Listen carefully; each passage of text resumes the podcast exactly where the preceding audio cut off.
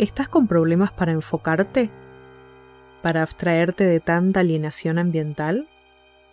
No te preocupes, es esperable. Hoy te voy a compartir algunas estrategias para tomar el control de este estado particular. Primero vamos a intentar comprender un poco más de este estado. Se siente como estar agobiado, desgastado, alienado, como aturdidos. Esto es por la cantidad de estímulos que recibimos cada día y sobre todo porque socialmente una gran parte de esos estímulos son negativos.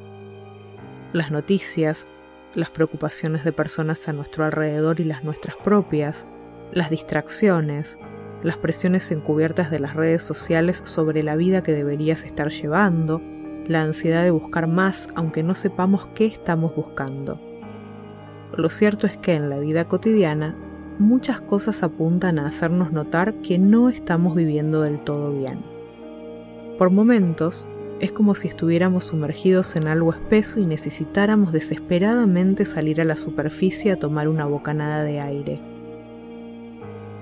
Si este es tu caso, entonces vamos a ocuparnos de que puedas estar mejor entre tanta presión. En otro episodio anterior te hablé de la importancia de tener un manual de estrategias personales. Si lo hiciste, es un buen momento para contactar con lo que escribiste allí. Además, hay otras cosas que podés tener en cuenta ante esta sensación. Si no tenés una actividad de ocio, una actividad placentera que hagas cada tanto por el solo placer de hacerla, es hora de encontrar una no importa tanto qué actividad sea, sino la función que cumple en tu rutina. Te hablo de esas actividades en las que te implicas tanto que perdés la noción de tiempo y espacio. Puede ser tocar un instrumento, jardinería, tejer, pintar, construir algo, lo que sea. Debe ser una actividad que disfrutes, que tengas ganas de hacer cada vez que tenés unos minutos disponibles. En el mejor de los casos, debe ser una actividad que puedas practicar cuando y donde quieras, para tenerla siempre a mano como posibilidad. Esto va a lograr que tu concentración se dirija a esta actividad agradable y no a los estímulos ambientales desagradables. Otra acción importante es cambiar lo que escuchamos y resulta alienante por otra cosa que sea inspiradora en lugar de alienarte en una sucesión de posts de redes sociales que terminan por no contarte nada o de enredarte en la señal de alerta de las noticias constantemente incompletas, intenta escuchar música, podcasts que te ayuden a mejorar algún aspecto personal, audiolibros, una clase grabada de algo que te interese aprender. Poco a poco disminuí el tiempo de exposición a estímulos alienantes y aumenta la exposición a aquellos estímulos que te generan emociones positivas entérate sobre lo que pasa alrededor de la manera más eficiente posible.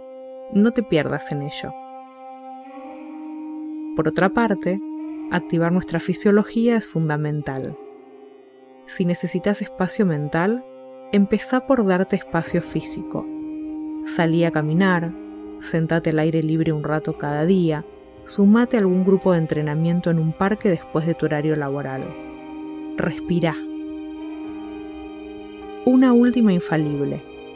Contacta con las personas que te hacen bien. Busca un abrazo, una risa compartida. Hacé planes en conjunto. Encontrate en otras miradas que te devuelvan sensaciones agradables en lugar de perderte en estímulos erráticos que te generan malestar. Con esto ya tenés suficiente para poner a funcionar un sistema anti-hastío.